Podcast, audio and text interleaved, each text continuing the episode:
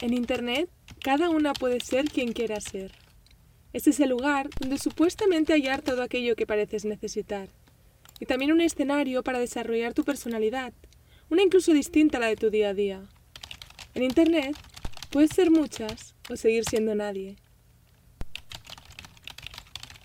Pero Internet también sirve para conectar con otras, para encontrarte con las que están lejos o las que tienes cerca pero no pueden hablar. Internet nació a su vez como esa herramienta que nos regalaba infinitas posibilidades para expresarnos y organizarnos.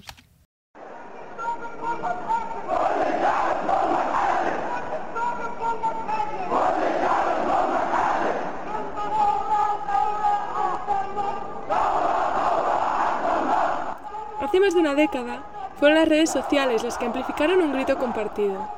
En Túnez, Egipto, Siria o Bahrein, pasando por Libia o Yemen, había miles de jóvenes carcomidos por la falta de libertad de expresión, que se agravaba por la presencia perenne de dictadores en el poder. Esta juventud encontró en Internet un lugar para expresar sus preocupaciones y angustias. Desde sus blogs o redes como Facebook y Twitter, las tunecinas, las egipcias, las sirias, las bagreinís, las libias y las yemeníes maquinaron la revolución. Las calles eran su escenario, pero Internet les permitía comunicarse, informar sobre lo que estaba ocurriendo en las plazas y amplificar el mensaje. Las periodistas ciudadanas usaron el espacio digital, infranqueado aún por unas autoridades arcaicas, para contarle al mundo su revuelta. Y también su derrota. Ahora, las autoridades se han actualizado y usan esos mismos espacios de libertad para perseguir a aquellos que se atrevan a hablar. Los gobiernos se dieron cuenta del poder de Internet y ellos mismos empezaron a adaptar estrategias represivas online. Internet y las redes sociales se convirtieron en lugares temidos por las activistas.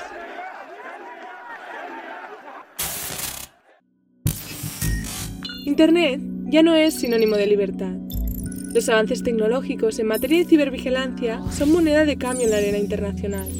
Gobiernos democráticos y regímenes autoritarios comparten la última novedad en los softwares de espionaje. Nuestros propios teléfonos acaban convirtiéndose en nuestros enemigos. Las calles ya no son seguras, mientras la tecnología se perfecciona para controlarnos.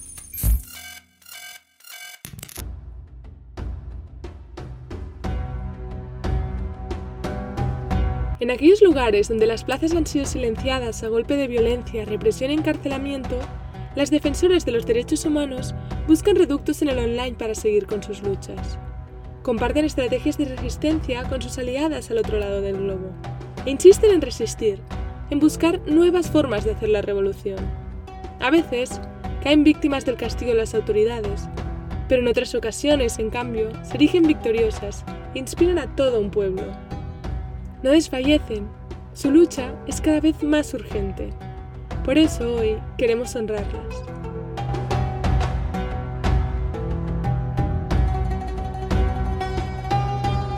Bienvenidas a Zaura. Somos Joan Cabasés Vega y Andrea López Tomás, desde Beirut.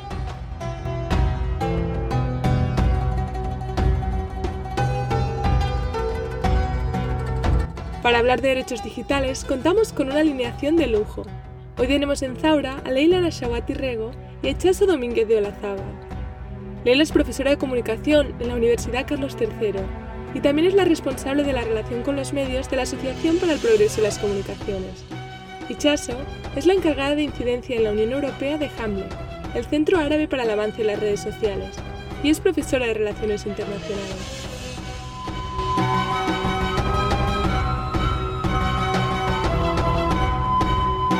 En este episodio serán las expertas Leila y Chaso quienes compartirán con nosotras su conocimiento sobre los derechos digitales en Oriente Medio y el norte de África. Esperemos que disfrutéis de esta conversación tan interesante y que os inspire para acompañar estas revoluciones al otro lado de la Mediterránea.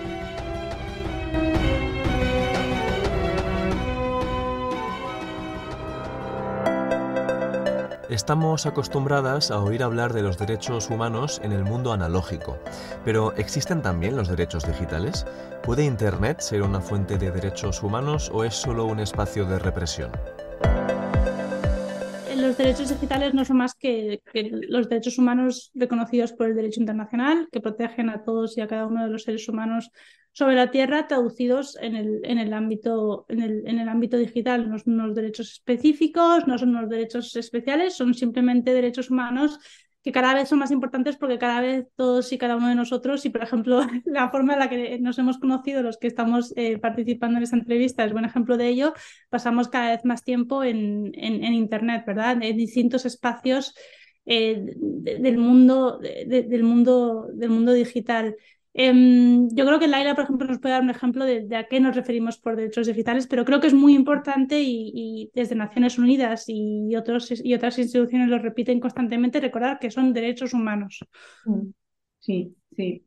Cierto, Ichazo. De hecho, en, APC, eh, bueno, yo trabajo para la Asociación para el Progreso de las Comunicaciones y ahí utilizamos, eh, manejamos el término derechos digitales, pero sobre todo nos solemos referir a derechos humanos en línea sobre todo para destacar e incidir en esta idea de que los mismos derechos que disfrutamos y que podemos ejercer fuera de Internet también deben ser aplicables a Internet, porque muchas veces da la sensación de, que Internet fuese una, una, esfera aparte, cuando en realidad está entretejida en, en, los distintos aspectos de nuestra vida. Ahora ya se oye cada vez menos, pero hace unos años se oía mucho esto de en la vida real o en Internet y ahora ya prácticamente todos, todas sabemos que Internet también es la vida real, que aunque te estén acosando a través de Internet, los efectos del acoso son reales. Eh, las pesadillas que tú tienes después o el miedo que tienes a salir a la calle es real. Entonces, eh, aunque el medio sea digital, eh, las consecuencias y el modo en que atraviesa nuestra vida no deja de ser real. Entonces, la, el mantra es siempre los mismos derechos que aplican eh, offline aplican online. Pero es cierto que para eso, eh, para estar a la altura de esa frase, es necesario también que tanto la sociedad como eh, legisladores, como todos los, digamos, las instituciones y todos los estamentos de la sociedad entiendan cómo se desarrollan las relaciones en Internet, porque es cierto que a veces las regulaciones son diferentes, a veces cuestiones que ocurren en Internet no se solucionan regulando, a veces sí, a veces se replican leyes que tenemos ya, pero a veces hay que actualizarlas. Entonces, para eso también hay que estar informado de lo, de lo que suponen estos nuevos espacios. Sí, yo quiero subrayar una cosa. Me, ha gustado mucho como Laila y creo que es algo en lo que tenemos que pensar eh, con mayor asiduidad, cómo eh, todo lo que ocurre online eh, tiene una traducción eh, offline, pero muchas veces la violencia que, que se la violencia que, que, luego ocurre corpóreamente se organiza ahora online. Estoy pensando, por ejemplo, y luego lo, tendremos tiempo de abordarlo en, grupos de colonos israelíes que para organizar sus ataques, ¿a qué medios recurren? Lo mismo que nosotros recurrimos a estos medios para tomarnos, para organizar unas copas, ellos recurren a estos medios para, para organizar ataques, ataques violentos y se convierte en un círculo vicioso, no se sabe si empieza primero el mundo digital porque está integrado al 100% en, en, nuestro, en nuestro día a día y por eso eh, esa idea que, que, que, la comunidad internacional maneja eh, del, digital divide, que nunca sé cómo se, se traduce muy bien en, la brecha. La brecha digital eh, en, en español, es, es, es algo a lo que tenemos que atender, pero no únicamente es una cuestión de tenemos acceso a Internet o no, tenemos acceso a un ordenador o no, va mucho más allá porque también, también tenemos que tener derecho de acceso a Internet, pero es un Internet dotado de unas ciertas características, un Internet justo, un Internet igualitario, un Internet libre, un Internet que nos haga sentir seguros y que además en el que sepamos que tenemos protegidos, como decía Laila, todos estos derechos que necesitan una regulación específica y sobre todo una protección efectiva por parte de distintos actores públicos y privados, pero luego podremos hablar de, este tema. Internet, está claro, es un lugar donde luchar por mejorar el mundo. El factor digital ha entrado con fuerza en las revoluciones que han sacudido la última década y el mundo árabe probablemente sea el mejor ejemplo de ello. Hay quien dice que las primaveras árabes de 2011 fueron las primeras revueltas reporteadas en directo a través de las redes sociales y los movimientos opositores supieron usar esta herramienta a su favor. A los gobiernos los cogieron a contrapié. Por dar un poco de contexto y, también centrarlo en, en eventos históricos y en cómo esos también aceleran eh, las, eh, las, formas de, comunicación y de organización. En, la, digamos, en los inicios de Internet, sobre todo en países donde no era seguro comunicarse y organizarse en la calle, y donde había mucho control y mucha, mucha censura, mucha represión, digamos, de, la, de la, libertad de, expresión y de asociación y de reunión, em, digamos que grupos de activistas, de gente sobre todo a la vanguardia, eh, empezaron a utilizar la tecnología para encontrar, para encontrar marcos de, de libertades que no encontraban en los espacios físicos. Entonces hubo un momento, digamos, en los inicios de Internet en el que los gobiernos, y ahora concretamente estoy pensando en los gobiernos autoritarios de Oriente Medio y Norte de África, em, estaban más centrados en controlar los espacios físicos, las reuniones que pudiera haber, eh, la prensa en papel era quizá el principal objetivo. Y digamos que no estaban tan pendientes de esos nuevos espacios, no les daban tanta importancia. Entonces empezaron a surgir grupos en, lo que eran las pre-redes eh, sociales, en los chats, Em, en los que estos activistas pues sabían que no estaban tan controlados, tan vigilados como en los espacios más tradicionales.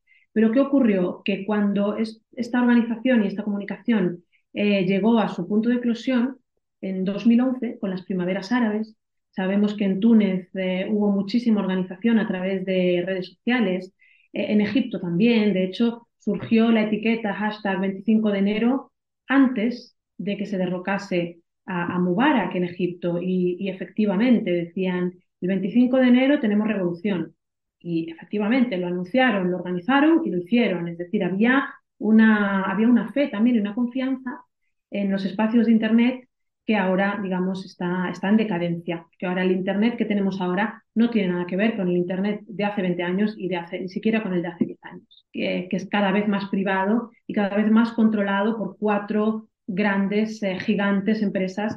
Entonces, digamos que en los inicios de Internet había más margen, había menos control, había más posibilidades para gente que no tuviese la, capacidad de expresarse de otras maneras, de encontrar ahí formas de expresión. Empezaron los blogs, empezaron los chats, em, empezaron pues todas las herramientas que hoy conocemos, empezó Skype, y en ese momento coincide con esas protestas en el sur del Mediterráneo, en lo que comenzó en Túnez, luego siguió en Egipto, eh, Bahrein, Siria. Siria es quizá el proceso revolucionario eh, más, eh, más profundo porque ha tenido muchísima gestión, muchísima autoorganización, muchísimos comités de coordinación locales, a pesar de la represión que sufrieron desde los, los inicios, pero también en Siria, a través de grupos de Facebook, anunciaban, por ejemplo, este viernes es el viernes de, y anunciaban el lema de, ese, de, esa, de esa semana y de ese mes y de esa línea revolucionaria. Entonces, la revolución en las calles estaba muy alineada con la organización y con la coordinación que se hacía también a través de estos espacios. Pero ¿qué ocurrió? Que estos regímenes, estas dictaduras, enseguida vieron el potencial que tenía Internet para la libertad de expresión. Eh, la libertad es algo eh, que, cualquier dictadura ve como su principal amenaza. Entonces comenzaron a arreciar sus ah, esfuerzos, sus persecuciones, también a través de estos nuevos espacios. Empezaron a contratar, y aquí pues hay también una connivencia, esto lo podemos también ver en más detalle, y Chaso también nos puede hablar más en concreto del caso de Israel, porque Israel es a la vez un importador y un exportador de tecnología de espionaje. Entonces tenemos también eh, em, a países, a, dictadores como Mubarak o como Assad en Siria, importando tecnología de países como Alemania, importando tecnología occidental. Tenemos lo que, lo que se conoce como tecnología de doble uso, que puede servir para uso civil, pero también se utiliza para el espionaje. Y esto, eh, los defensores de derechos humanos centrados en la parte de Internet, eh, defienden, sostienen que hay que darle la misma consideración a la tecnología de espionaje que se le da a las exportaciones de armas. Si tú no exportas armas a un país que bombardea a su ciudadanía, tampoco deberías exportar tecnología de espionaje a gobiernos, a dictaduras que van a perseguir a los activistas utilizando esta tecnología, los van a, cazar a través de su rastro eh, digital. Entonces vimos que cada vez más compra de tecnología de espionaje, em, bloqueo de páginas, eh, censura de todo tipo y una medida muy extrema que no se había visto hasta el 2011, se había visto mm, creo que una ocasión, creo que Eritrea lo había hecho una ocasión, pero digamos que Egipto de Mubarak fue el primer país, uno de los países del mundo, que eh, apagó Internet, lo que se conoce como apagón de Internet, Internet Shutdown. Entonces, en ese, en ese clima de revolución, protesta, está a punto de caer la dictadura, desesperados por controlar la organización y la comunicación, ¿qué hicieron? Apagaron Internet.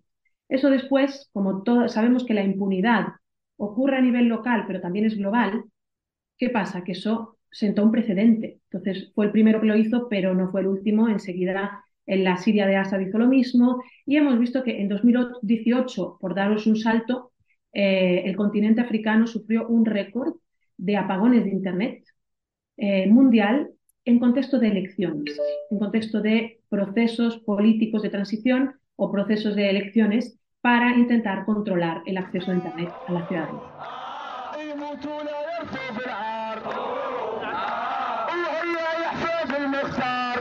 El mundo 2.0 no es el fin, sino que es el medio.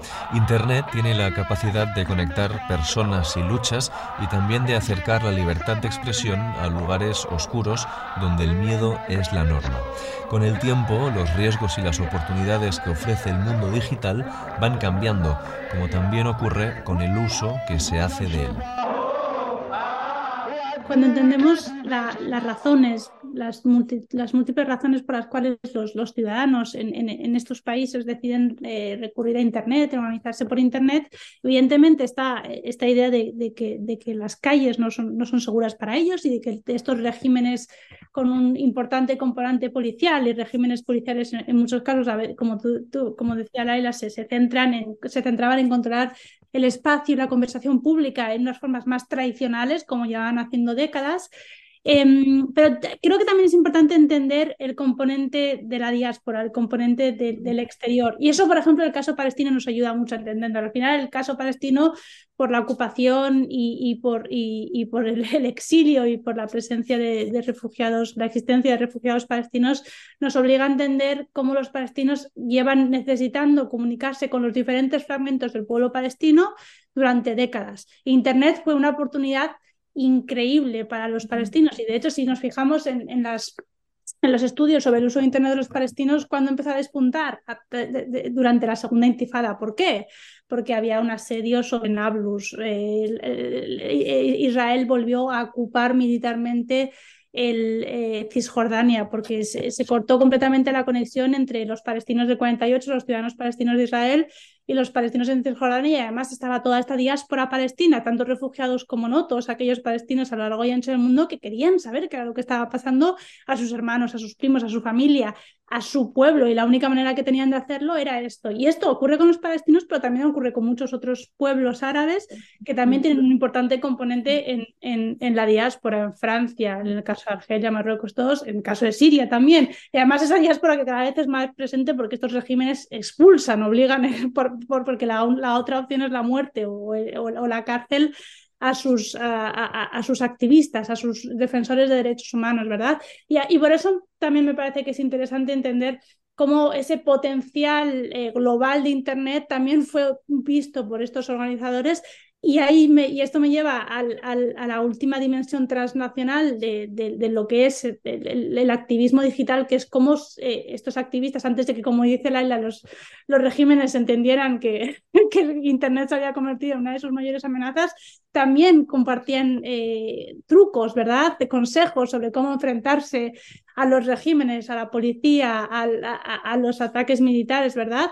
Como, sobre cómo organizarse. Eso sigue ocurriendo, pero de manera muchísimo más limitada, porque al final, eh, tanto de nuevo de por parte de los estados como por parte de, las compañías que muchas veces se convierten en, actores necesarios para que estos actores ejerzan, para que los actores estatales ejerzan este, este control y esta represión en los espacios digitales eh, sea tan importante. Y, por eso, y, eso es todavía también algo que, perdura cuando hablamos de la lucha por los derechos digitales y por un Internet libre, justo e igualitario, ¿verdad? Este componente transnacional. Al final todos entendemos que el Internet es de todos y que yo tenga acceso a un Internet más justo o que un palestino tenga acceso a un Internet más justo va a beneficiarnos a todos, ¿verdad?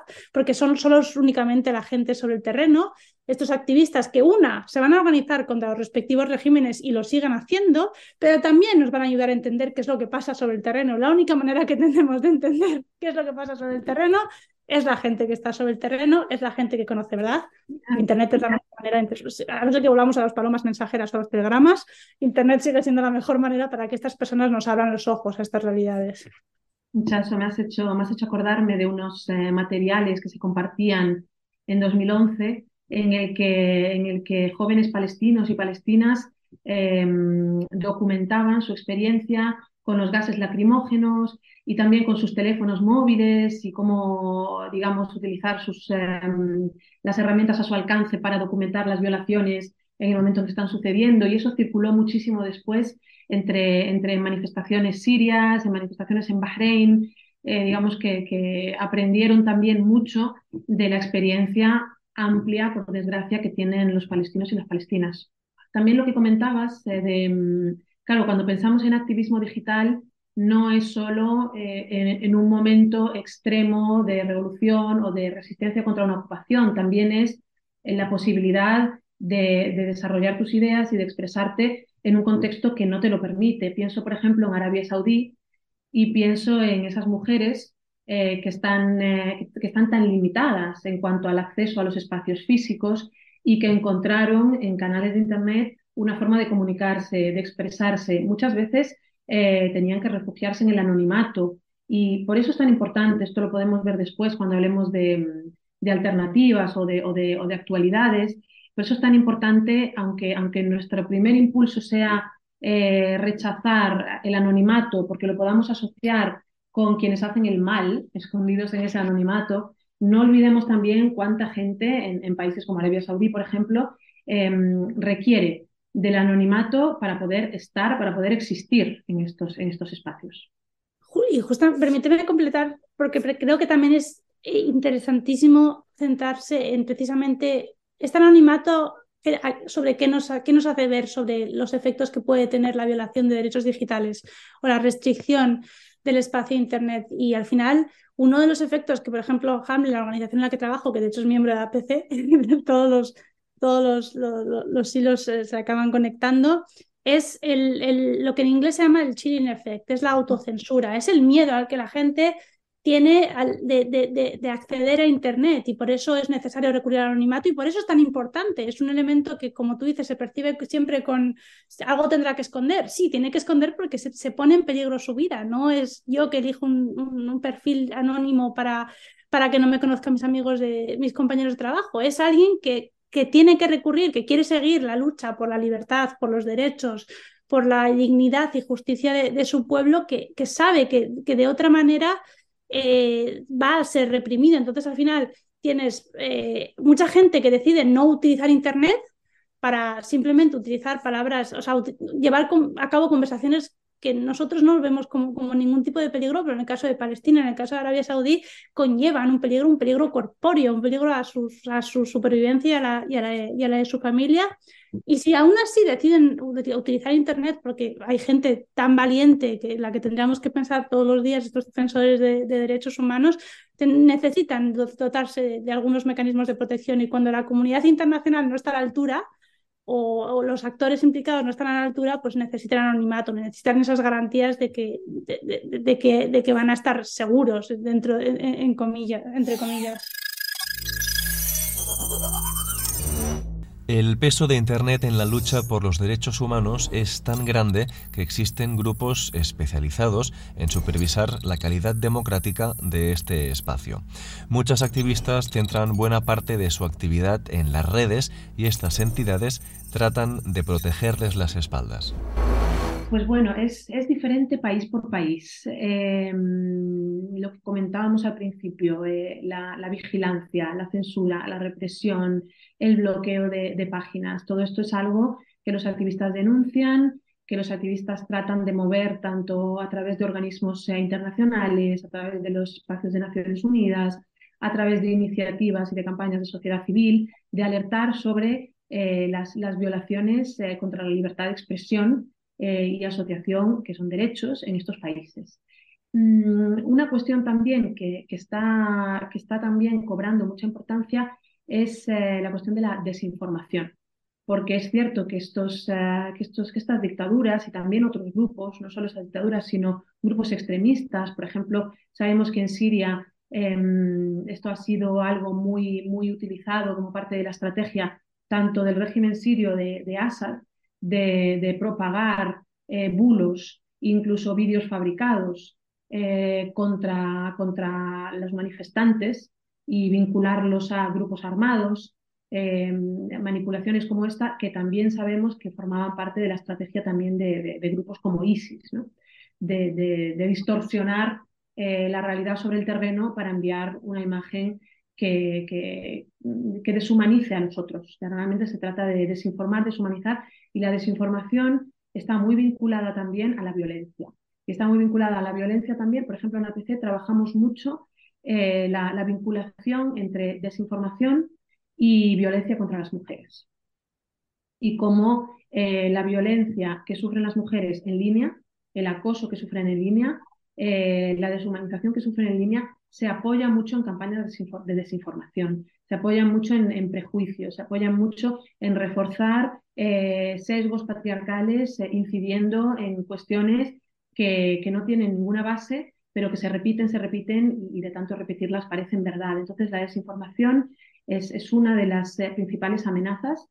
Estamos muy desprotegidos frente a ella y está muy vinculada también a, tecnologías que están eh, em, avanzando, sobre todo en el ámbito de la, de la, de la inteligencia artificial.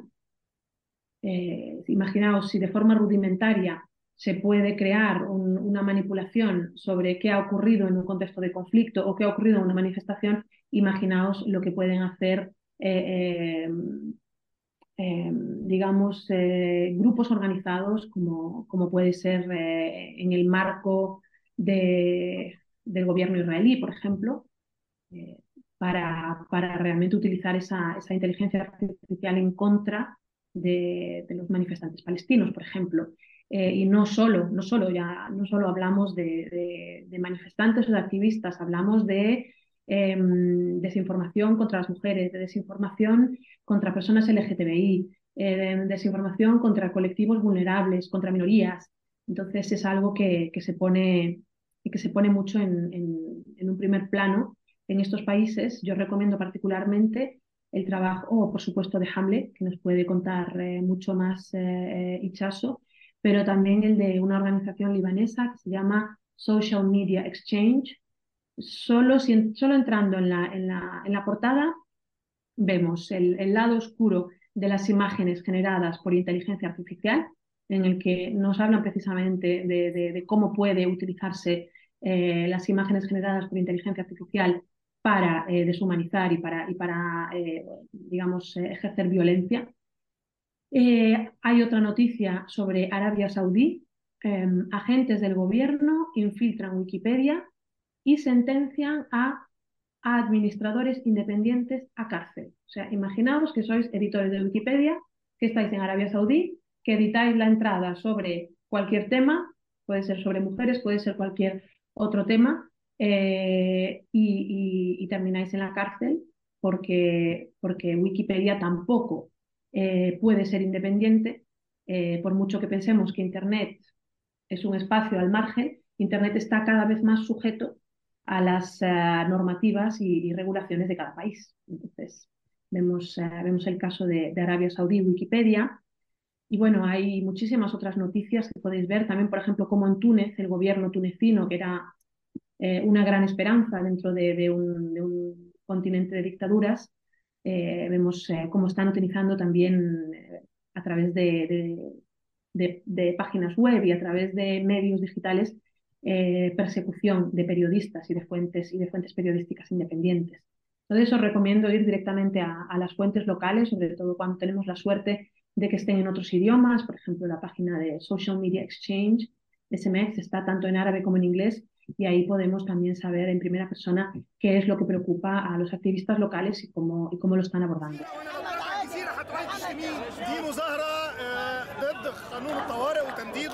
Como comentábamos antes, las voces críticas contra el gobierno de turno encontraron en Internet un extraño espacio de libertad absolutamente ajeno al control de las autoridades.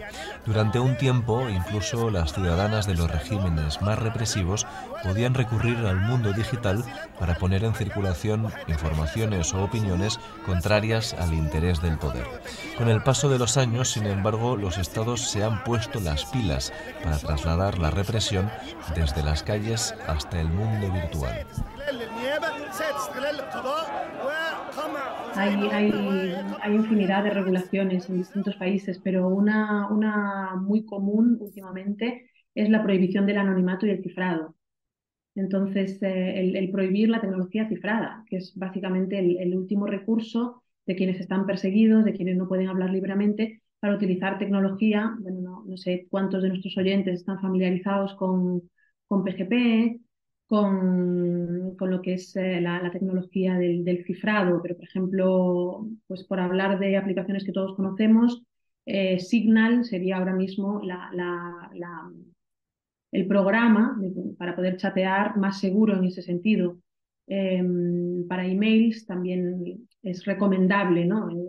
esto que se habla de, higiene digital siempre, de no enviar eh, emails con cuestiones comprometidas eh, sin utilizar eh, tecnología cifrada. Pero cada vez más el cifrado está, está convirtiéndose en un enemigo. Entonces hay diferentes campañas a, nivel mundial para, para, proteger el derecho al cifrado y al anonimato. Algo tan, tan sencillo como eso. Sí, yo, está, yo estaba pensando ahora cuando, cuando me has invitado a intervenir en, en cómo estos estados han, han, empezado a utilizar la legislación antiterrorista también para reprimir la, la organización y la, la, libertad de expresión online, algo que sorprendentemente también han aprendido de Israel, que fue uno de los primeros estados que empezó a, que empezó a hacer esto. Evidentemente, esta instrumentalización del, del terrorismo para, para reprimir, para ejercer una, una una represión y una violación eh, sin ningún tipo de tapujo de, de, derechos, de derechos humanos. Y como, y como decía antes, y perdonadme que insista, ¿no? el objetivo de estas, de, estas legislaciones y el objetivo de, los actos en los que acaban estas legislaciones, que es eh, miles de personas, en el caso de Egipto, por ejemplo, pero también en otros muchos, en la cárcel, de nuevo, no es únicamente reprimir, sino también que la gente tenga miedo que la gente mm. tenga miedo porque, como decíamos, no puede utilizar este cifrado, no puede ser anónimo o, simplemente le van a quitar internet y, es perfectamente, perfectamente consciente perdón, de, las, consecuencias que puede tener ejercer su libertad de expresión y asociación. De nuevo, es importante también, no lo hemos mencionado al principio, cómo los derechos humanos tienen siempre la vertiente individual, que es mi libertad de expresión, mi libertad de información, pero también la vertiente colectiva y es importantísima cuando hablamos de movilizaciones sociales y de también de tener una vida como, como organización política y como pueblo en, esta cuestión de, de casos. Em, y yo creo que también es importante, y cuando hablamos, por ejemplo, de esta prohibición del anonimato eh, y de otras cuestiones de violación de derechos digitales, pensar en el, papel que el sector privado ha tenido ayudando a estos regímenes a, cortar Internet a veces. Al final, estos regímenes tienen mucho poder, pero muchas cosas no las pueden hacer solas. Y yo, por ejemplo, me voy a referir en particular, porque es aquello en lo que trabajo, a dos dos tipos de compañías privadas. Por una parte, y seré breve porque es un caso exclusivamente palestino, pero que creo que también arroja mucha luz sobre la importancia que tiene Internet, al caso de PayPal, no sé si lo sabéis, pero PayPal funciona en las colonias israelíes, pero no funciona para los, para los palestinos bajo ocupación que además también tienen peor, peor 4G, seguro que lo sabéis, también tienen peor, peor Internet. Entonces, al final, PayPal parece algo simple, parece algo que si no, si no lo tienes en Europa no pasa nada, pero en el caso de muchos países eh, y en el caso de los palestinos impide oportunidades profesionales, impide donaciones para reforzar la solidaridad pro-palestina a través de Internet y en países con un alto índice de, desempleo y de, y de, precariedad, imaginaos las consecuencias que esto tiene. Esto por una parte, pero eh, luego tenemos por otra parte, y este es el gran melón en el que APC también trabaja y otras muchas organizaciones, el de las compañías de, las redes sociales, sobre todo Meta, pero también Twitter, también, que es la moderación de contenido. Al final, evidentemente, eh, todos sabemos eh, que en Internet también se, puede, también se puede utilizar para el mal, para, de nuevo, como decíamos antes, organizar actos violentos, eh, promover, eh, promover desinformación, también promover discursos de odio, pero también se utiliza para precisamente cortar las alas y cortar y, reprimir la libertad de expresión de aquellos que, como decíamos, nos ayudan a ver cuál es la realidad sobre el terreno. Y esto en el caso de, de, Internet, durante, en el caso de Palestina, perdón, en mayo de 2021, con ocasión de la intifada de la unidad, de la, de la violencia para expulsar a, las familias de Sexará, la guerra sobre Gaza, ¿os acordáis toda esta confluencia de, acontecimientos en la Palestina histórica se hizo muy claro. Eh, Munal Kurt le, suspendieron su cuenta de Instagram, cada vez eran, eran miles de casos eh, y Hamlet los, los, documentó y ahora tiene de hecho una plataforma para documentarlo para que cada activista pueda decir, activista o persona, eh, persona normal de, día a día, no, no, tienes que ser activista para que te censuren el contenido. Y, era algo que era, era muy flagrante, era, eh, veíamos eh, incitación al odio por parte de cuentas en, en hebreo, de cuentas israelíes diarias, pero por otra parte veíamos palestinos que simplemente habían demostrado su solidaridad, eh, que tenían o, contenido borrado o cuentas suspendidas. Y nos dimos cuenta de que ahí, Hamlet se dio cuenta, yo todavía no trabajaba para ellos, de que había un problema y de hecho eh, se, le pidieron cuentas a, a, Meta, que, es la compañía que tiene Facebook, Instagram, que es donde más violaciones de, derechos digitales y, una compañía independiente, una auditoría independiente, publicó un informe hace pocos meses, en, en septiembre, que precisamente confirmaba que había habido una discriminación contra contenido, eh, contra contenido en, árabe y, palestino. Eh, se decía que era una discriminación no intencional, pero bueno, al final cuando, cuando tantas personas te dicen cada día, cada semana, cada año que tienes un, un problema, eh, ya, no es, ya no es no intencional, ¿verdad? cuando no le pones solución. Y entonces tenemos que pensar cuáles, cuáles son las razones. al final, en el caso de, en el caso de Meta, eh, es cómo funciona el capitalismo y es cómo funcionan estas compañías, ¿verdad?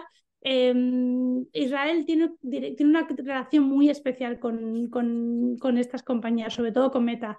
Tan especial que crearon una ciberunidad, porque ellos siempre vienen antes que todos los demás, que en 2015 que cada día reporta miles de, contenidos o de cuentas y les, le pide a Meta sin ningún tipo de orden judicial, o casi a veces sí que hay órdenes judiciales, pero la mayor parte de veces no, simplemente que borre ese contenido, sin dar explicaciones, simplemente diciéndole pues, que, ellos consideran que ese contenido tiene que ser borrado.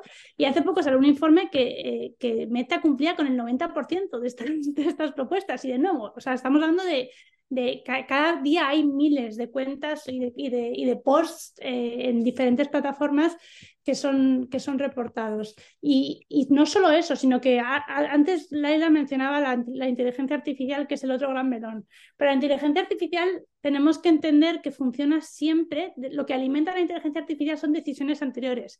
Y las decisiones anteriores siempre están nutridas por, por la simetría que existe ya sobre el terreno. Por ejemplo, las cámaras, había un, hay un caso muy, muy, muy famoso de cámaras de reconocimiento facial en Birmingham, en el que la policía también quiso recurrir a, inteligencia artificial para detectar quiénes eran los criminales potenciales, ¿verdad? Adivinad quién era la mayoría, de, qué origen eran la mayoría de las personas que, la, que este, eh, este mecanismo de inteligencia artificial predecía que iban a ser. Pues evidentemente eran todos, eran todos negros, eran todos racializados, porque al final la inteligencia artificial lo único que hace es profundizar eh, tendencias de discriminación y lo mismo con, con, la moderación de contenido. Entonces, al final, estas compañías tienen una todas las compañías, esto, esto, de esto podemos hablar durante años, todas las compañías tienen la obligación de defender los derechos humanos y no solo defender, sino asegurarse de que se protejan y de que no se incumplan los derechos humanos, ¿verdad? Y en este caso los derechos, los derechos digitales.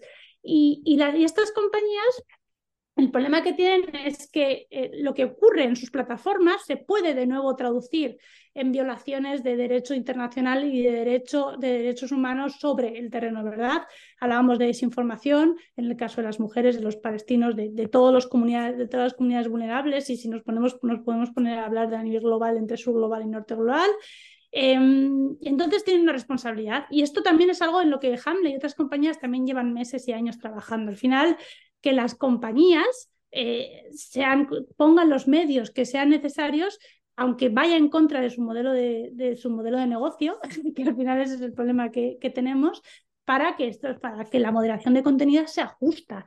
Evidentemente que habrá contenidos que inciten al terrorismo, pero no puedes utilizar eh, la, excusa del, del, contenido que incita al terrorismo para eh, automáticamente o sistemáticamente censurar contenido pro-palestino. Y, de hecho, por ejemplo, y ya me callo después de esto, pero en, este, Europa se ha adoptado una ley, una, un reglamento que, que, según el cual estas compañías tienen una, únicamente una hora para eh, censurar, para borrar el contenido considerado terrorista que les indiquen no un juez, sino la policía. Y de nuevo, tenemos países, como en el caso de Alemania, que considera que la definición de antisemitismo es antisionismo y por consecuencia todas estas compañías van a borrar directamente cualquier contenido pro-palestino que sea considerado antisemita y por ello antisionista.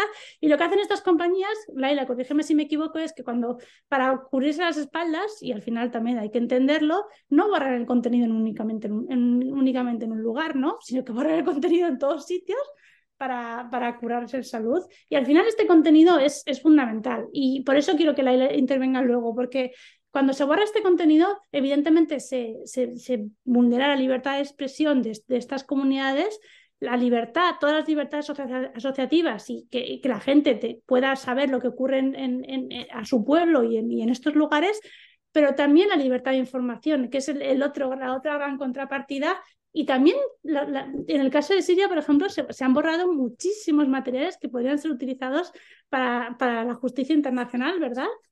Pues eh, muy importante todo esto que, comentas, Chasa, sobre todo en, el caso de, concreto de Siria, pero yo creo que también eh, afecta mucho a, a, Palestina y afecta a otros, a otros eh, contextos, es la cuestión de la memoria. ahí, digamos, se está borrando materiales que son fundamentales para tanto para un proceso de reconciliación, de justicia transicional, eh, como, de los derechos de los pueblos a tener su propia memoria. Si, en el contexto español sabemos lo importante que es eh, eh, conciliarte, reconciliarte con tu historia, conocer tu historia, conocer tu pasado, y lo importante que es para las víctimas también saber lo que ocurrió, no por venganza, porque, es parte del duelo, y es parte del duelo tanto a nivel individual como a nivel colectivo, el conocer tu historia y conocer qué ocurrió. Entonces, esa memoria se le está negando, tanto a nivel físico como, como a través de la, de la memoria digital, se le está negando a, las poblaciones, eh, tanto siria como, como de muchas otras de la región, ya no digamos en, contextos como el yemení, que está muchísimo menos documentado todavía, eh, porque Siria ha recibido atención, a veces no, no de la mejor manera, pero, Yemen es la, la guerra olvidada. Em, entonces, toda esa memoria se, se, está perdiendo y eso es muy, muy peligroso porque se imponen los relatos de los vencedores. Internet ya no es el espacio libre que algún día fue. Algunos con más disimulo que otros, los dirigentes de todo el mundo han puesto cámaras y vigilantes para controlar qué es lo que ocurre en cada uno de sus rincones. Y si hablamos de represión y de control, hay que hacer un alto en la ocupación contra Palestina. Ya hace años que las autoridades israelíes controlan las vidas de las palestinas a través del mundo virtual tanto como lo hacen a pie de calle. Yo creo que cuando, hablamos de, derechos digitales en Palestina, lo, primero que tenemos que tener en cuenta, y lo hablábamos al principio, es que al final un derecho digital fundamental y el que es más digital es, es esa idea de tener derecho a un Internet eh, de calidad, libre, seguro, igualitario y justo. Y ese es el primer derecho digital palestino que se ve violado porque Israel controla eh, toda la infraestructura de, información y telecomunicaciones en toda la Palestina histórica, lo que es el Estado de Israel, pero también los territorios ocupados, y con ello controla eh, a, qué Internet y cómo pueden acceder los, palestinos a, a Internet. Y al final, en el caso de, yo me acuerdo cuando vivía en Palestina, cuando la primera vez que viví en Palestina en 2017, eh, boba de mí eh, estaba sorprendida porque no, los palestinos solo tenían 2G, no tenían ni siquiera 3G, o sea, no nos acordamos de lo que era el 2G, ¿verdad? Y al final lo que hacían mucho era tener, tenían que comprar tarjetas eh, SIM israelíes porque podían acceder al 3G por las colonias que estaban cerca. Y, de nuevo volvemos, era lo que, lo, que, lo, que contábamos sobre PayPal, ¿verdad? Al final los palestinos bajo ocupación no tienen eh, derecho, no tienen acceso a una serie de, de privilegios que, o, simplemente derechos, de nuevo, que trae Internet consigo, ¿verdad? Que siempre, eh, siempre mencionamos sus aspectos positivos, pero eh, los colonos y las colonias en territorio ocupado, de nuevo, y que en contravención del derecho internacional, eh, sí, y, en la franja de Gaza siguen con el 2G, si, no me equivoco, de nuevo, para, para mantener eh, eh, este control. Entonces, al final, la ocupación de israelí siempre, siempre se ha basado en, este, en un pilar muy fuerte que es el de controlar, monitorear y saber en qué consiste el, día a día de los palestinos y saber qué hacen, cómo piensan, porque al final es, en lo que consiste la ocupación y la colonización, ¿verdad? Y en lo que ha hecho Israel, lo que hizo ya en, los años 2000 es darse cuenta de que, de que una manera mucho más sofisticada de controlar a los palestinos y de, ser consciente, de ser conocedores de, su, de su día a día. Y de nuevo, cuando digo controlar, también es reprimir, ¿verdad? Siempre son las, las dos caras de, la misma moneda, era, era el ámbito digital y poco a poco, a lo largo de los años, Israel ha construido un, un sistema eh, multidimensional de distintas capas de, de, cibervigilancia. Y ni siquiera es cibervigilancia, muchas veces es simplemente la presencia de cámaras. Lo que pasa es que ahora son cámaras con reconocimiento facial, algunas de ellas... Em, eh, conectadas con inteligencia artificial. El, caso de, Jerusalén es uno de los casos más paradigmáticos, como la ciudad vieja eh, cada paso que das hay una cámara, hay una cámara eh, y también en las colonias, de nuevo, en las colonias eh, israelíes en la ciudad vieja también han instalado cámaras, cámaras de nuevo instaladas por la municipalidad, por el ayuntamiento, pero también los, los, colonos también recurren a compañías privadas para, para, ejercer esa vigilancia. Pero esa vigilancia no son solo cámaras, son, esas cámaras alimentan una, una base de datos masiva biométrica ya sabéis que lo biométrico es aquello que, tienen, que cruza eh, todas las informaciones que se tienen sobre una persona, eh, que son informaciones sobre eh, profesionales, sobre tu familia, sobre evidentemente tu, tu dossier con respecto a, la policía y, al ejército, y al ejército israelí, para luego predecir con los errores a los que, a los que eso lleva y con, y con el error fundamental que, que, ya es en el que ya consiste de, puede castigar a los palestinos por lo que son, lleva a, represiones y a, detenciones preventivas, ¿verdad? Muchos, muchos, en muchos casos a detenciones administrativas que ya sabemos que también son contrarias al derecho internacional. También son drones. En el caso de, Gaza hay muchos estudios sobre cómo eh, los drones no, no, son solo los que lanzan los ataques durante las guerras, sino que los drones también se lanzan todos los días y marcan el día a día de, los habitantes de, la franja. Ahí hay estudios sobre cómo afectan el estado psicológico, sobre todo de los niños. Eh, al final es, eh, hay, un, había un... Eh, había un, periodista magnífico que, que había, había, compuesto una, una, sinfonía con el sonido de diferentes de drones, que para él era el sonido de, de Gaza. De nuevo, no sé si somos capaces de imaginarnos lo que es que un dron esté siempre encima de nosotros, que marque nuestro día, eh, nuestro día a día. Y además estos, estos drones también están destinados de nuevo a, a, controlar, a, recopilar información sobre los palestinos. Hablamos de algo que parece que es tan rudimentario, por eso cuando digo que es sofisticado sí, pero también de una parte rudimentaria que es que todos los teléfonos que entran en Gaza, y eso también está documentado, están, tienen incorporado una, pulga, creo que se dice, y entonces los, el ejército israelí puede espiar las conversaciones eh, telefónicas de todos los gazatíes y de nuevo también de muchos, de muchos teléfonos que se, que se utilizan en, Cisjordania. Em, seguro que escuchaste las noticias de, de, de, de, este arma que se iba a empezar a probar en Hebrón, que iba a estar alimentada con, con, con inteligencia artificial. Eh, al final, es, de nuevo, son, son escáneres de, de, matrículas de, vehículos, pues todo ello al final acaba formando un puzzle en el que incluso muchas veces, aunque el ejército israelí no esté presente, porque muchos de estos están en checkpoints, pero a veces no, eh, también está presente gracias a esta vigilancia eh, que, que, que, controla y reprime y censura y, limita el día a día de, de los palestinos.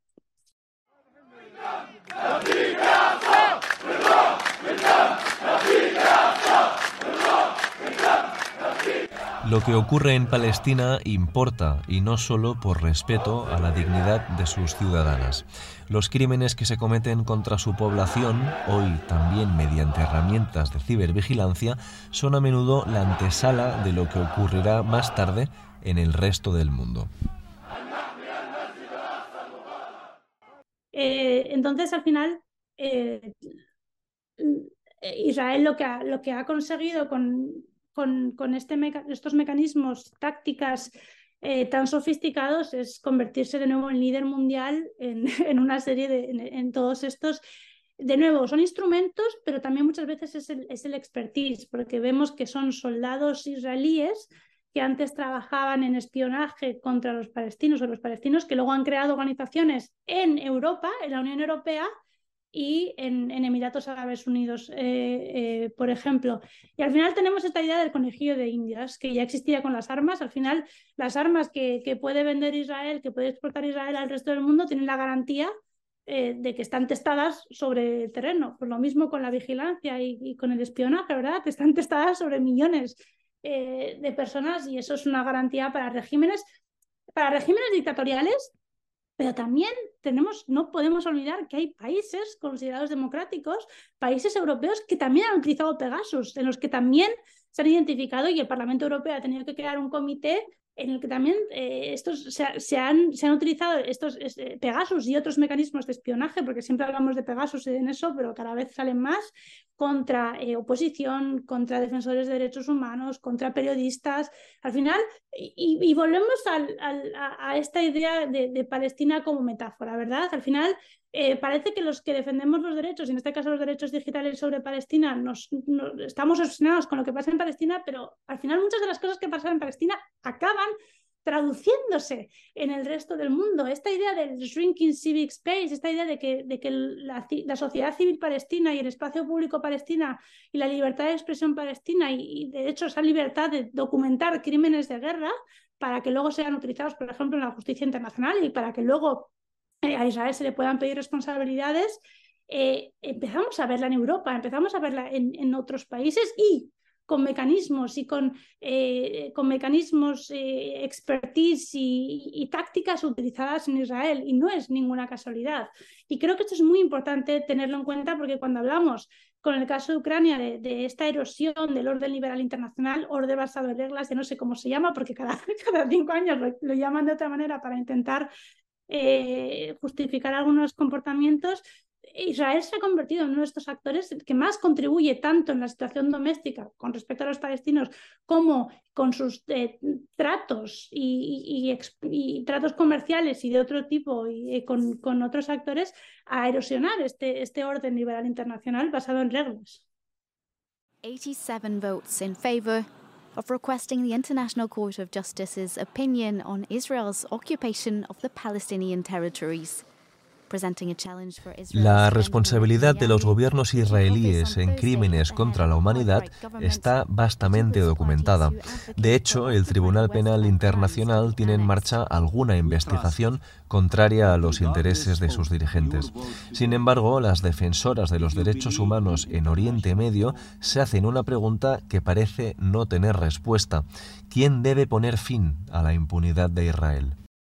O sea, hay muchas razones por las que Israel es, goza de esta impunidad eh, de cara a lo que se denomina la comunidad internacional. Creo que esta exportación de, armas o de instrumentos de, vigilancia y de espionaje es, muy importante, pero también hay que tener eh, en cuenta otros factores mucho más políticos, históricos y culturales. Esta idea de que Israel es un país blanco europeo, una democracia, el, sentimiento de culpa europea, podemos pasarnos horas discutiendo, discutiendo estos, pero creo que en, este caso también em, no es simplemente que Israel tenga cosas que, que Europa u otros países de la comunidad internacional necesitan, también hablamos de la energía, cada vez hay que hablar más de la energía porque todo este comportamiento de la Unión Europea recientemente no tiene tanto que ver con el espionaje, sino que tiene mucho más que ver con el, con el gas del, del, Mediterráneo Oriental, ¿verdad? Pero mm, al final Israel lo que, lo que ha hecho también es que se ha convertido a base de estas exportaciones, pero también a base de, otros instrumentos eh, contrarrevolucionarios o, o, autoritarios, llamámoslo como queremos. Yo prefiero contrarrevolucionarios porque no, no creo que tengamos que basarnos solo en un régimen, sino que es esta idea de, no dejar expresarse a las poblaciones y de, incumplir el derecho internacional. Y es esta alianza que he creado con otros regímenes eh, contrarrevolucionarios y antiautoritarios basados en, en en la geopolítica del, espionaje, si queréis, pero en muchos otros elementos y también basados en una fortaleza de, unidos, nos hemos convertido en, aliados tan imprescindibles para Europa y para Estados Unidos que nadie se va a atrever a, tocarnos, ¿verdad? Van a seguir centrándose en China, en Rusia y en otros actores eh, tremendamente mal, lo que se denomina rock states, que son presentados como malignos, pero a nosotros no nos van a tocar. Y cuantos más juntos estemos y más eh, unidos estemos, ya tenemos ya Marruecos, ya tenemos a casi a, todos y Arabia Saudí no está, pero bueno, que es como si estuviera, em, no nos van a tocar. ¿Cómo se puede revertir esto? Yo, o sea, esta es la, pregunta del millón. Yo creo que al final tenemos las sociedades internacionales que cada vez se dan es un proceso lento, pero creo que efectivo, cada vez se dan más cuenta.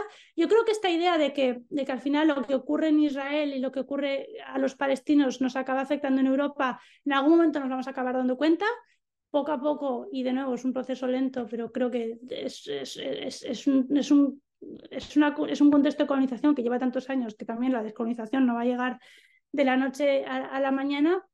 Y creo que simplemente eh, bueno, simplemente no, al final es mucho más complicado, simplemente lo digo porque creo que es lo más importante, es seguir, es seguir intentando proteger a los defensores de derechos humanos y a todas estas personas y organizaciones sobre el terreno que nos ayudan a entender qué es lo que pasa para no abandonar la lucha. Porque al final aquellos que, que estamos interesados en lo que ocurre en, la Palestina, que, que, creemos en el respeto del derecho internacional, eh, no tendríamos esa información y, ni esa pasión quizás si no fuera gracias a estas personas que son las que están en peligro sistemático, de nuevo, en el ámbito offline, en el, sobre el terreno, pero también, también eh, online. Y, al final creo que, creo que eh, gran parte de, lo que aprendemos en el ámbito digital es, es centrar estas voces, eh, que estas voces sean a, las que escuchemos y protegerlas. Yo lo, lo que he aprendido trabajando en, la defensa de los derechos digitales es como damos por sentado a los defensores de los derechos humanos.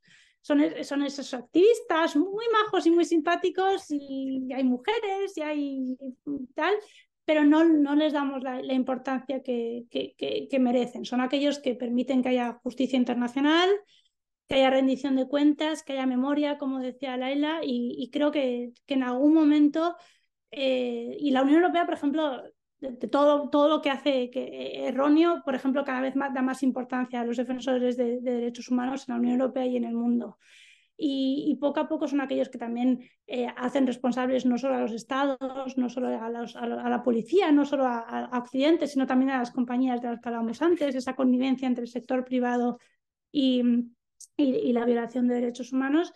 Y poco a poco, al final, son ellos los que nos van a ayudar a ver la luz, si me lo permitís.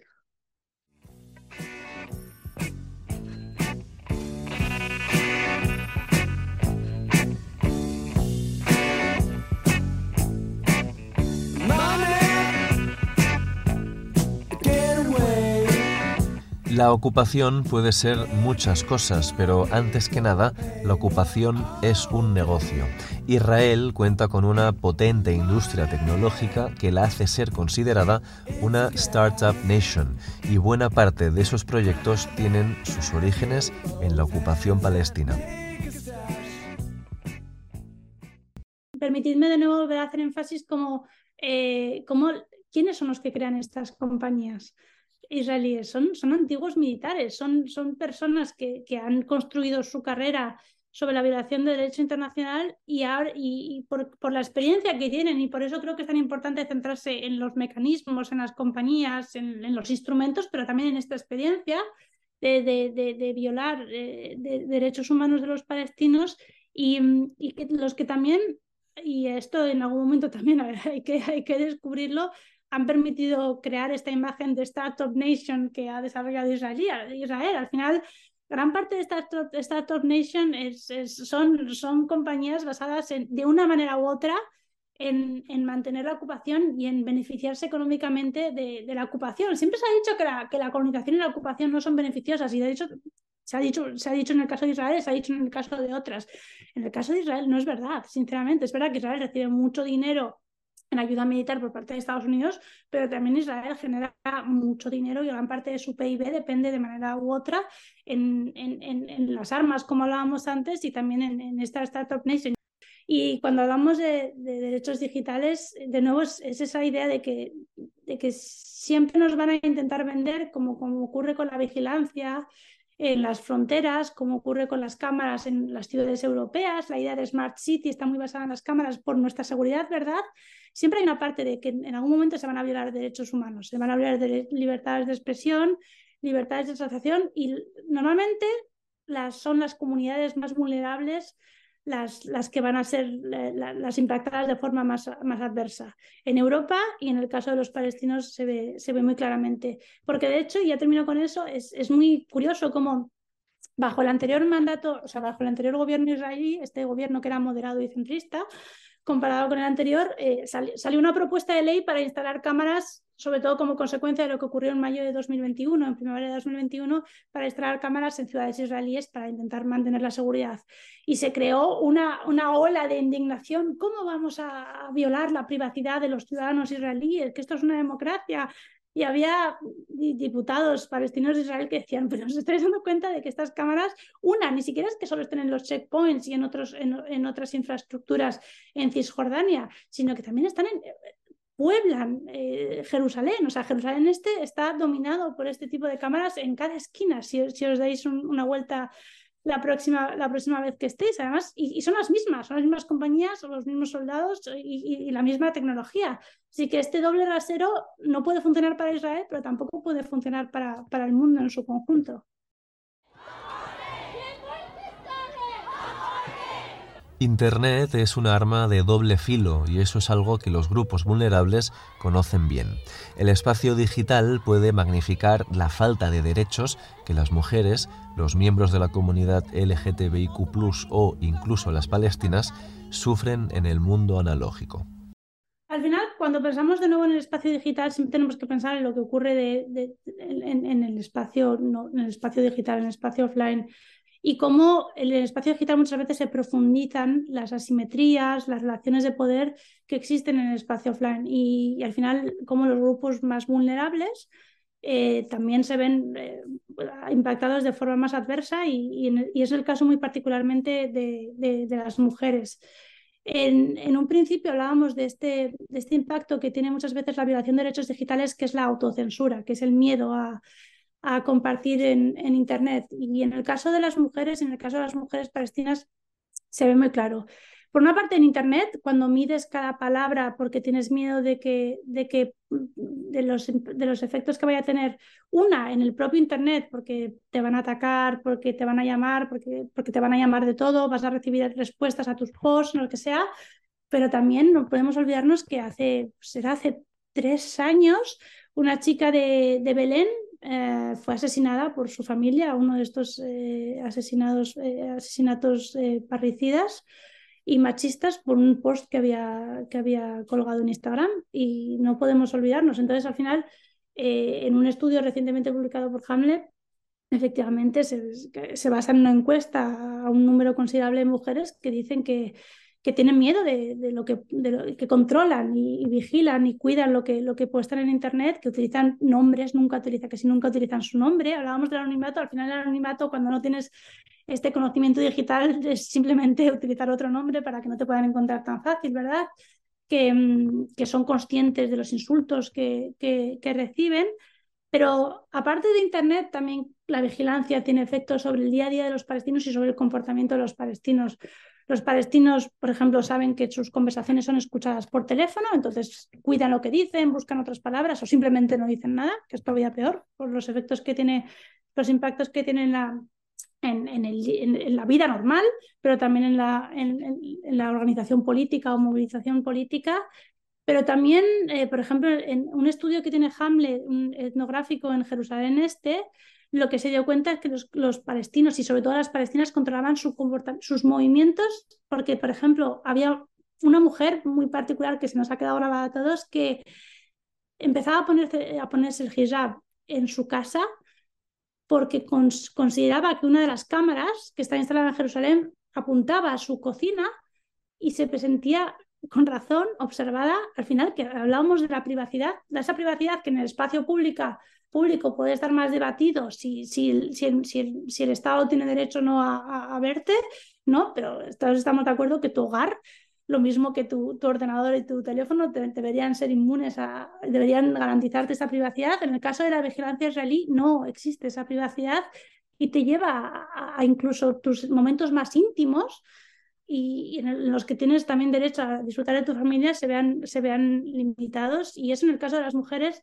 en una sociedad tan patriarcal como la palestina, se ve aún más, más intensificado. Hablamos de las mujeres, pero también podemos hablar del, colectivo LGTBQ en Palestina y cómo con los datos obtenidos a través de esta vigilancia, el ejército israelí muchas veces soborna a miembros de este colectivo para dirigirse contra su propio pueblo y con, con, las consecuencias que esto tiene para la fragmentación palestina y para la salud mental de, de, estas personas. Lo que empezó siendo un espacio seguro es hoy un camino minado. Internet sigue ofreciendo oportunidades para existir y para luchar, pero los riesgos son tantos que podría parecer que no vale la pena formar parte de ello. ¿Es este un espacio que haya que abandonar? Entonces, ¿qué hacemos ante esto? Eh, ¿Nos vamos de estos espacios? ¿Dejamos de confiar en plataformas eh, de tecnología privativa? Pues sí y no. Eh, nosotras como defensoras de derechos humanos, por ejemplo, em, es importante que no deleguemos nuestra, nuestra seguridad a, estas empresas, porque no nos podemos fiar porque hay una connivencia entre, entre sector privado y gobierno, em, tanto por cuestiones de poder como por cuestiones de beneficio económico. Entonces yo les recomiendo a todos los activistas, defensores de derechos humanos, eh, también mujeres en contextos donde se criminaliza ser mujer, eh, a personas LGTBI en contextos donde se persigue ser LGTBI, les recomiendo que no se fíen y que se protejan. Em, entonces, eh, se, pueden y se deben utilizar estas plataformas. Hablamos de Facebook, hablamos de Twitter, hablamos de Instagram, pero eh, creo que debemos de trabajar en alternativas. Debemos trabajar en alternativas y ahora pues hay todo este debate abierto de, gente haciendo éxodo de Twitter a Facebook a Mastodon, pero también es cierto que el software libre requiere más inversión, requiere más atención, requiere que, que la gente esté concienciada también de que tiene que trabajar crear sus propias normas de convivencia, crear su propio espacio de contenido, de forma. Entonces, no es algo que venga tan en bandeja, ni tan fácil de usar, em, ni tan a la carta como estas redes que están hechas para ganar dinero dándote lo que tú quieres, ¿no? Como usuario.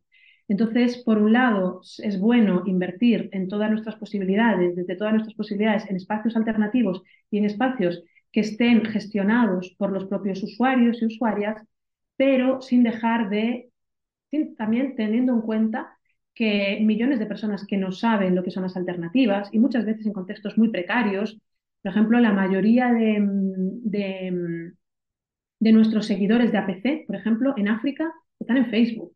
Entonces tampoco podemos desaparecer de Facebook y decir estamos en nuestras burbujas alternativas mientras el resto del mundo continúa sufriendo los efectos de estas privatizaciones. Entonces, creo que es importante que a medida que, a la vez que creamos alternativas o, trabajamos en ellas, pedir, como comentaba Ichaso, responsabilidades. O sea, no es una opción, no es algo que uno haga porque le apetece. Hay obligaciones, hay responsabilidades. La tienen los gobiernos, las tienen los, eh, las empresas de, proteger a los usuarios y sobre todo de no ceder eh, los datos de personas que están en riesgo a, dictaduras que los van a utilizar para, para, meterlas en la cárcel o para directamente asesinarlos. Entonces hay mucho, mucho trabajo hecho eh, sobre cómo conciliar la necesidad de seguridad y la necesidad de privacidad. Eh, esto lo trabaja mucho y muy bien la Fundación Frontera Electrónica, IFF, em, que desarrolló unos principios que, se llaman los principios mm, de necesidad y proporción. Eh, necessary and Proportionate Principles. Entonces establecen en qué condiciones se puede hacer un seguimiento de la actividad de los usuarios, en qué contextos es desproporcionado, es decir, hacen recomendaciones a gobiernos y empresas para eh, poder equilibrar esa necesidad de defender la seguridad de un país, de un espacio, de un contexto, de una ciudadanía, con el derecho a la privacidad, porque es un derecho, la privacidad es un derecho. Em, y, por último, pues también lo que comentábamos al principio de promover eh, lo que era el inicio de Internet, que era el derecho a que cada uno pueda ser quien es y expresarse como, como quiera expresarse. Eh, y eso requiere que defendamos, aunque a veces sea contraintuitivo, aunque a veces eh, la tendencia sea otra, defender el anonimato y defender el cifrado y defender la posibilidad de comunicarse de forma privada sin que terceros accedan a esas comunicaciones. ما بخاف من المرتفعات بالاخر عمرت بيت بالراب مقاد لقبوني في ألم الحارة مهم من هيد لغات جاري ديسلت أراها أمام الحارة Hasta aquí está Zaura. Y como la música también es un arma para la revolución, hoy os traemos una canción con un mensaje muy poderoso. Maba Hafmen el Mortafat, del grupo palestino DAM, un habitual ya de este podcast. En este tema, titulado No me asustan las alturas, nos traen otro himno para la revolución.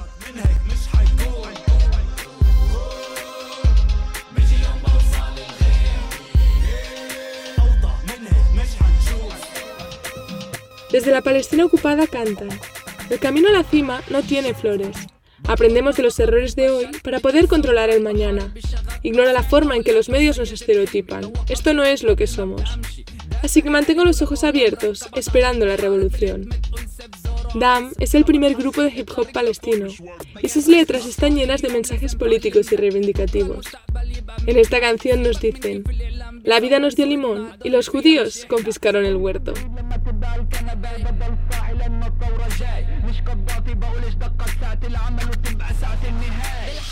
Somos Juan Cabases Vega y Andrea López Tomás, desde Beirut. Gracias por escuchar. Y no olvidéis suscribiros a la newsletter Nuestra Zaura en Substack donde cada dos semanas os acercamos a historias de revoluciones y resistencia a esta orilla de la Mediterránea. Os dejamos el enlace en la descripción. ¡Hasta pronto!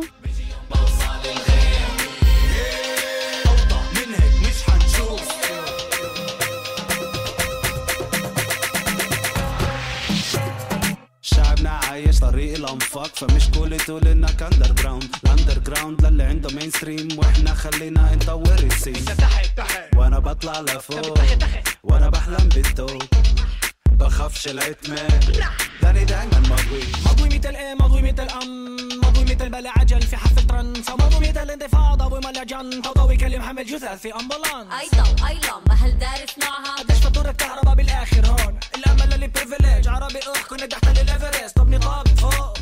بالآخر عمر بيت بالراب الراب نقاد لقبوني في ألم الحار مهم من هيك لغات جاري بيسكت أروح امل الحار كون أو لا تكون السؤال إذا حتكون معزوم الحياة. أعطتنا لمون. اليهود أخذوا لنا البياره ضلك عمال كل خير اضرب من هيك مش حيكون. بدي بوصل الغير أوطى من هيك مش حنشوف